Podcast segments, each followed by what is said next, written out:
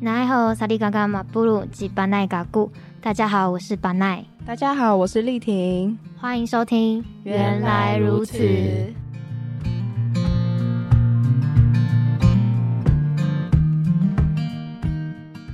很高兴我们这个节目来到第四集了，哎，大家没有准时收听前三集啊？在经历了前三集的聊聊天还有访谈之后，我们两位主持人也有非常多的想法想要跟大家一起分享。然后会根据就是前两集两位来宾的访谈，还有他们的故事的分享，然后这一集的话会有主持人进行一个有点像是小小的总结，还有嗯我们自己的一些回馈。呃，想问一下丽婷，你听这两集里面呢，你有没有觉得呃，首先最震撼的事情，或者是你觉得想要跟大家讲的？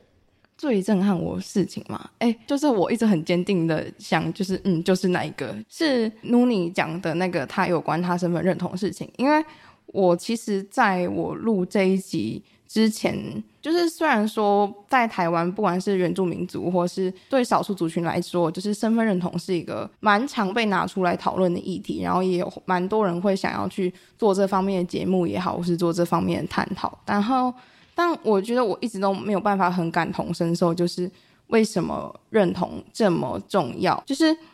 我会有一点觉得说，好像所谓的认同，就是要你回去学习你的血脉，比如说你有一半原住民族血统，你就要回去寻找你的。文化，然后去学习你的语言，然后可是我就会觉得这个会不会有点像是变成变相的强迫，就是好像你不去回头学习自己的文化，你就好像不够好，还是怎么样？就是我会有点担心，就是认同这件事情会在这样子的讨论之下，会变成一种像是要求或像是门槛，就是你到底是不是一个足够资格的人？对啊，可是我会觉得说，那为什么就是多元身份的人一定要受到这样子的要求？我会觉得。有点点小不公平，是直到努尼那个时候，他访谈的时候说了他自己对他认同的看法，我才就是哦，有点被点醒的感觉。他那个时候不是说，就是我们有讲到说，就是他从大学之后开始回头去学习他泰鲁格族文化的时候，他自己对他的文化看法。然后我们有问他说，他觉得认同这件事情是什么？那个时候情绪其实蛮激动的。然后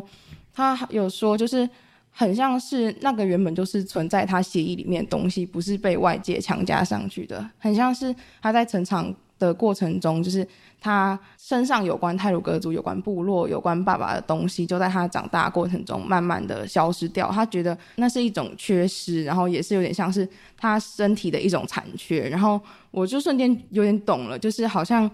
认同这件事情不是一种外界的强加，他应该是。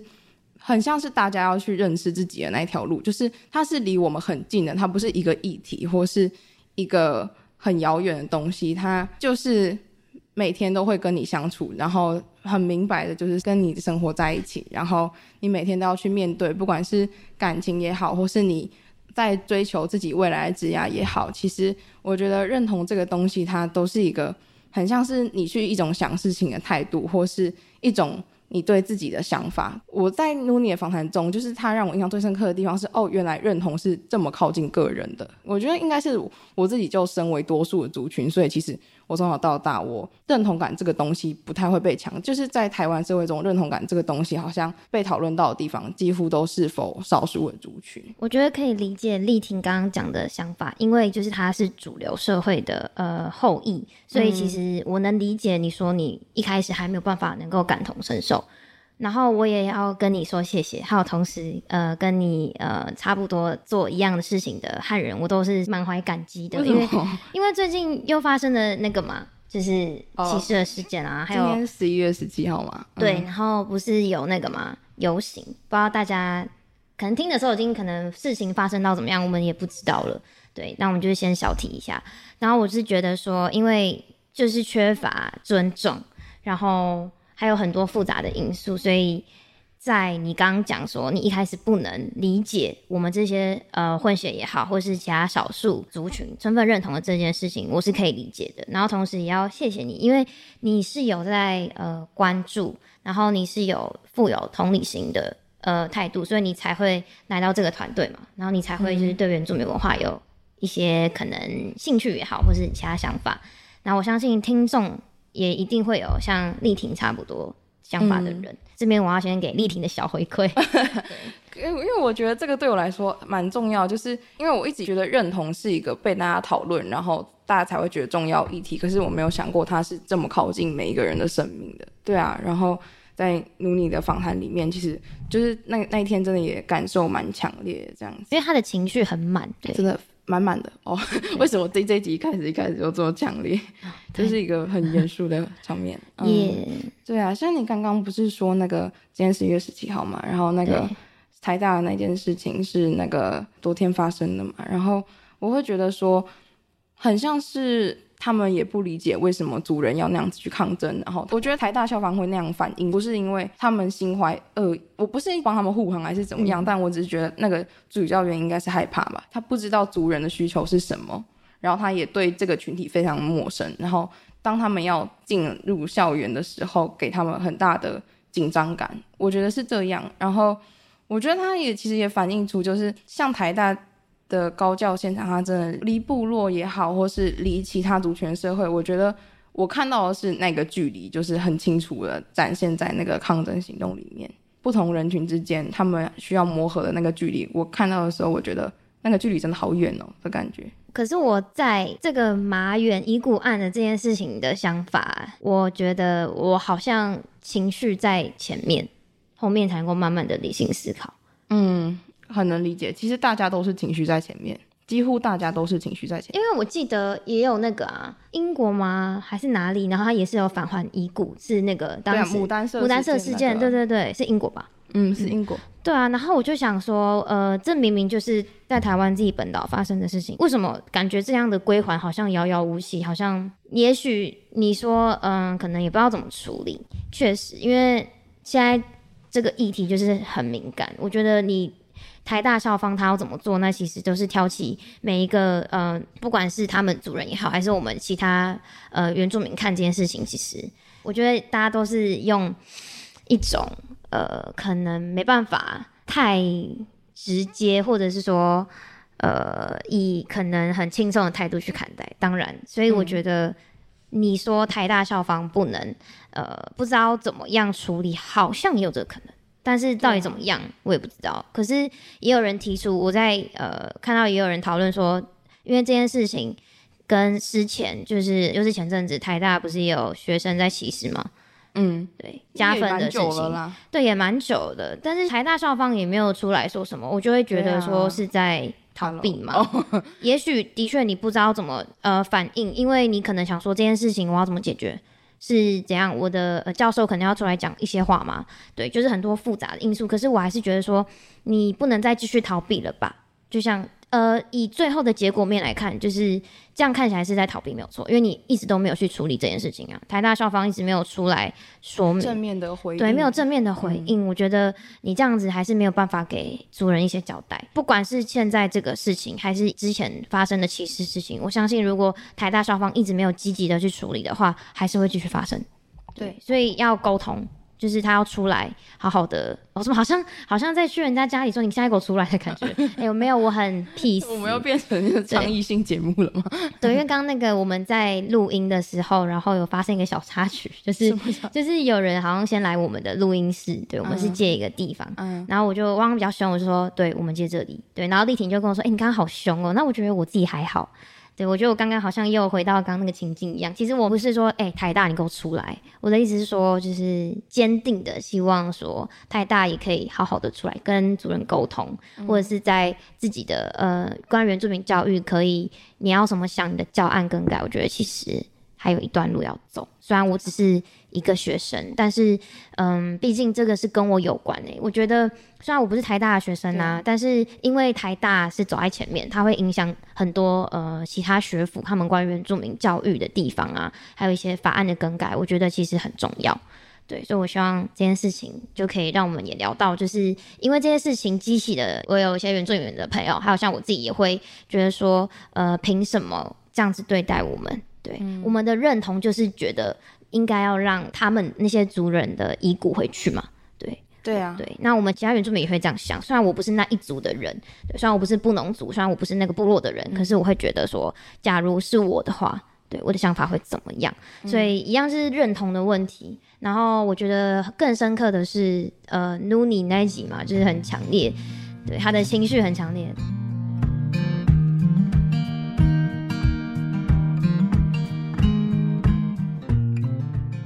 后对我来说，我觉得这两集的反馈是我一直记得。呃，当时南耀跟我说，他有在我们正大的大陆万社有上来讲一集关于认同的社课，嗯、然后还有讲说，你认为你自己是谁，你就是谁。其实这句话一直深深的在我心中。然后我先诚实讲，其实录前面的可能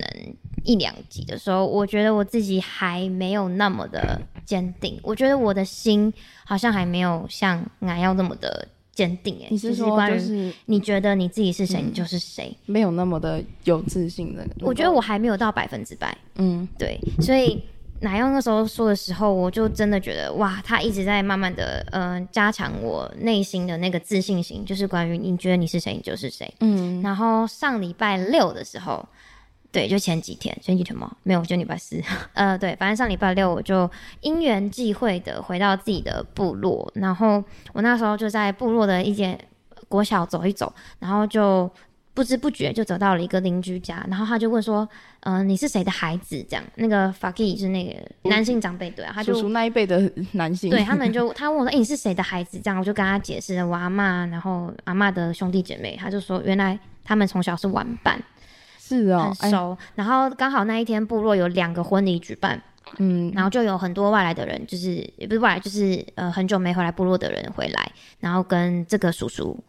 呃聊天打招呼，然后就会问这个叔叔说：“哎、欸，这个是谁家的小孩？谁家的娃娃、啊？”这样，然后那个叔叔竟然就说：“其实他应该不算叔叔，他应该比较年长一点，好，就是男性长辈。”他就回应说，指着我说：“我是他的呃孙女。”然后还有讲。他有用主语讲我是谁的孩子，因为我听到我阿妈的名字啊。哎、欸，你阿妈叫什么？吉吉样啊，嗯，吉吉样，花莲的名字，呃，阿美族的名字。对啊，对他，他不是常见的这种。对，我觉得好好不常见，我第一次听到。像我，我还有一个姨婆叫妮妮，是日文的二。嗯因为她是二月二号出生哦，好可爱。可是日文的二是妮嘛，我不知道，因为他们就他们长辈就是说他们，因为他们都会叫妮妮阿姨妮妮，然后我想说妮妮为什么？然后他们是这样跟我解释的，我不知道对不对。嗯、之前那个我跟我朋友去赛德克族部落的时候，他们好像也有一些在日治时期出生的小朋友，他们也的名字也会是日文日文，但是他们会用主语去发音，比如说好像是 Yugu 还是什么，就是很像日文，哦、但是他们会用那个族语去拼，然后会有他们自己的口音这样子。对。我觉得很像，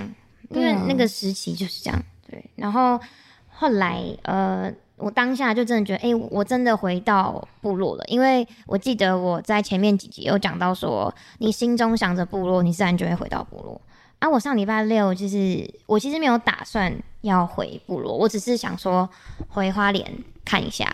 但是我不知道。我真的走一走，就跟我朋友就是到我的部落，然后竟然还聊了很多，跟那边的长者聊了很多，所以我就觉得大家要相信这句话的力量，就是你说出来，它真的有力量。你只要坚信那个部落，你真的可以回去。但、嗯、呃，我想讲的是，也许不是以前你的根的部落，也许是你之后可能也有加入新的部落，那也有可能啊，那都是一种。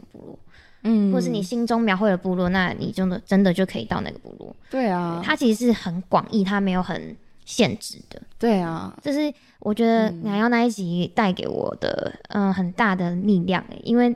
如果他那个时候没有这么的坚坚定坚信，我觉得好像我之后也不会说，如果你心中想的部落，你就会有部落。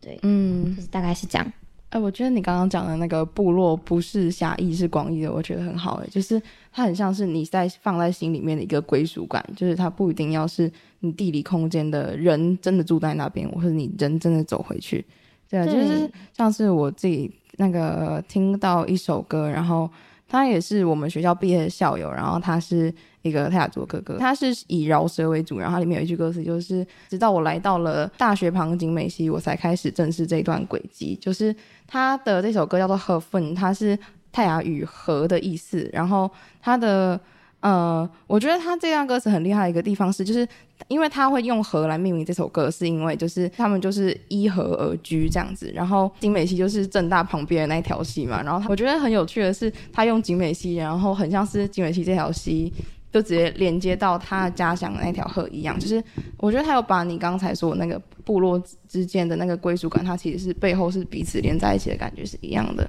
那个学长写那个歌词的意思是说，就是他原本也在身份认同之中很迷惘，就是他是都市原住民，然后他又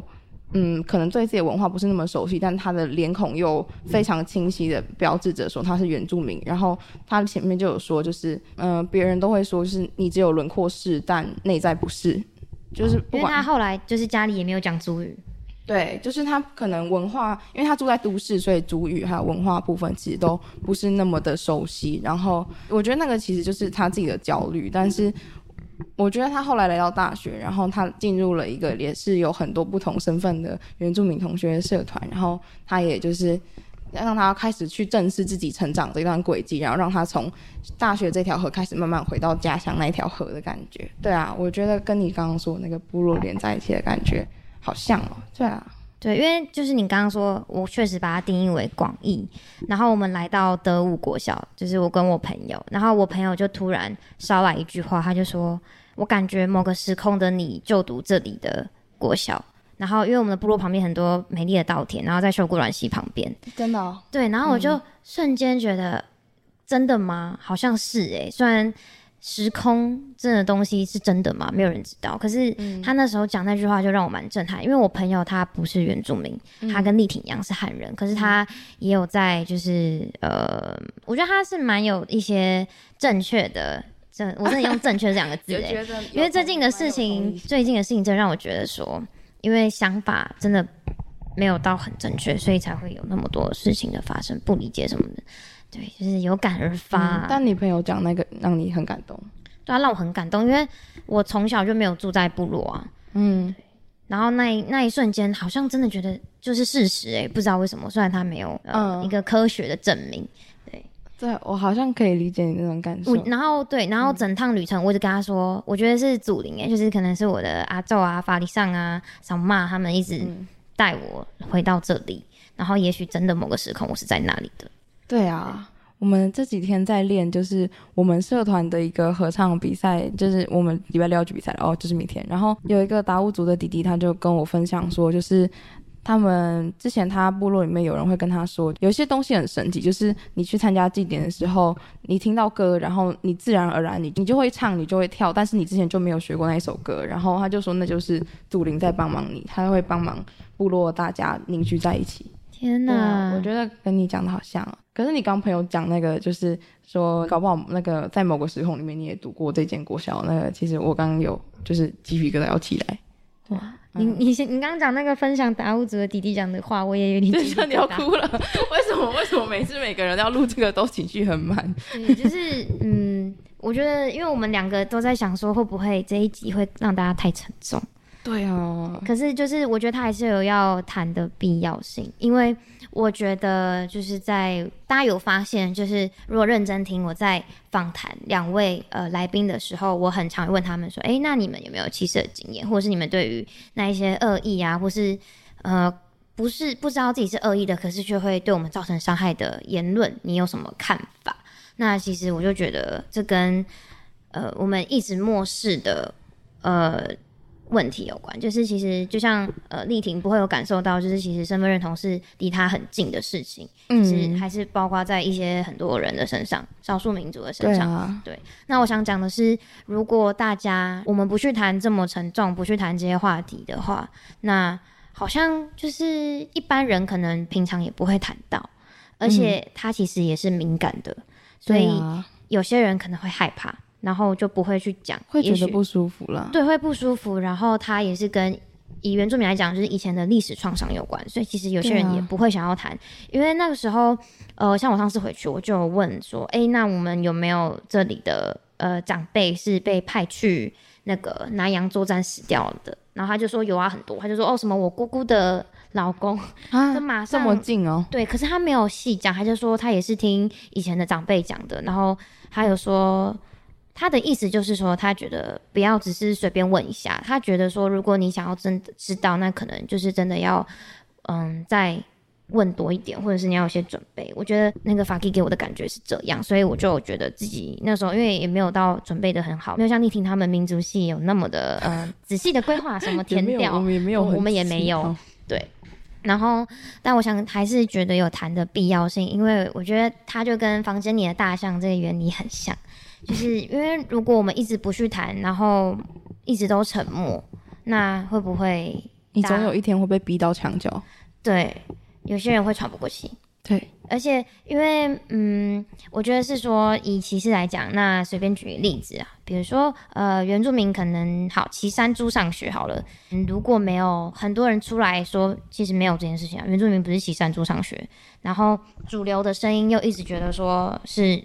原住民确实是骑山猪上学，那当有人觉得说，哎、欸，可是我觉得这样不对啊，现在有摩托车，他们该骑摩托车吧，我骑脚踏车啊，因为他们有些人没有驾照。我、哦、没有啦，对，欸、你知道已离境结束之后，都会很多酒驾的人在路上吗？哦，对，这样这样租很多，然后觉得说，如果呃没有人去把这些想法勇敢的讲出来，因为你的声音一定是比多数的声音还要小，力量是还要微薄的。可是你会觉得说，真的是这样吗？我以前的教育就告诉我，或是我身边的人也是这样认为的啊，就是原住民骑山猪上学啊，那我有能力，或是我敢不敢把这些想法讲出来呢？就是呃，我想给各位观众可以留给自己，你们思考一下。就是当你遇到呃，你的声音是比多数的声音不一样的，然后比他们薄弱，你敢就是提出这样的想法吗？因为其实我们看历史嘛，也是有很多呃，比如说一些科学家，他们也是勇敢提出了他们的想法，可是他们是被呃当时的世人所呃反对的，甚至是觉得是呃你是在污蔑神。以西方来讲，就是那个苏格拉底嘛。对不对？就是他提的一些想法，会让当时的众人觉得他是在蛊惑青年。嗯，那到了我们现代，我觉得其实也是一样。有些东西，如果你不敢谈，你一直装作无视他，可是你其实内心有一些不一样的想法。房间里的大象，就是我会提到的，就是想跟大家说，今天不管你是汉人还是你是原住民的。都好，就是你只要觉得，我们以原住民的歧视来讲的话，比如说你今天觉得，哎、常听到或是身边人都认为，呃，原住民呃会骑山猪，我只举例，原住民会骑山猪上学。如果你觉得，哎、好像不是这样、欸，因为我看我有些可能原住民朋友没有，但是多数的声音都是这样告诉你的话，然后你会勇敢的把你的想法提出来吗？你会让他继续沉默下去吗？那我觉得其实大部分对原住民的谬论啊，或者这些歧视一些。嗯，不正确的事情，其实它都是因为多数人的沉默。其实我也知道，要勇敢的把自己的想法讲出来是很难，因为你要微小的声音去抵抗主流的声音，其实是需要勇气的。就像是再举例的话，那可能就是原住民爱喝酒这件事情，我觉得我很常听到。当我跟身边人问我，或是得知我原住民的身份之后，他们就会说：“啊，你是不是很会喝酒？你酒量是不是很好？嗯、改天去喝酒这样子。”那其实我本人是不喝酒的，所以我其实听到的时候就会有一点，嗯，不太舒服。对，不太舒服。然后我在想，我也一直在脑中想，就是这样的言论到底是怎么出来的？对。然后还有其他的关于原住民的歧视也是这样。然后我想讲的是，一定还会有一些人，他们觉得自己有思考到。我的想法跟主流想法不一样，可是因为你害怕，或者是你不知道怎么开口，所以你就是沉默了，然后让这个呃言论，让这样的想法继续持续下去。其实讲严重的一点，那就是帮凶。嗯。但我不是要谴责大家，我是想跟大家说，做这件事情是需要勇气的。可是同时也是想让大家就是知道说，就算你之后提出来的，其实真的会有所改变。因为就像是从原住民以前叫呃日日时期叫番。对吧？嗯，然后到高山族，到原住民，它都是一种认知上的改变，就是要让整个台湾的呃居民都对原住民的称呼改变的时候，它是需要时间去改变的。像我们以前的长辈就会可能会一些还纳这些不好听的字眼，可是经过修法之后，慢慢的我们这一代的人，其实我们年轻人不会讲说原住民烦，我们会讲原住民，对吧？我们好像是只有学到可能历史课本的时候，我们才会知道说，哦，原来原住民以前被称呼叫烦这样，然后那个是带有不对的、带有歧视的意义存在。嗯，对。那我想讲的就是。只要我们的想法开始改变，一个人也好，两个人也好，那其实有些声音它真的会改变。嗯，对，是希望大家呃勇敢一点，我们不要当那个沉默的羔羊。沉默，对，是这样用吗？等一下，《沉默羔羊》我记得是一个恐怖片。哦，对对对，反正就是不要当一个沉默的人。对，我们要勇敢说出来。然后，因为这些言论，我不是想要让大家说，哎，那是不是要积极的去抗争，什么推动反歧视法？其实也不太是。我是想说，呃，丽婷有讲嘛，认同其实离我们很近的事情，所以我想说的是，我们每一个人，呃，可以呃从身边做起，你不一定要很远大的志向，或是一定要做很激烈的事情，或者是甚至去呃抗争啊，或是推动什么法案，其实没有要求每一个人一定要做到这种必须的事情，但如果你想做，你也可以去做，对，只是说，嗯、呃，每一个人都还是有能力去改变的，不要觉得自己只是小芝麻。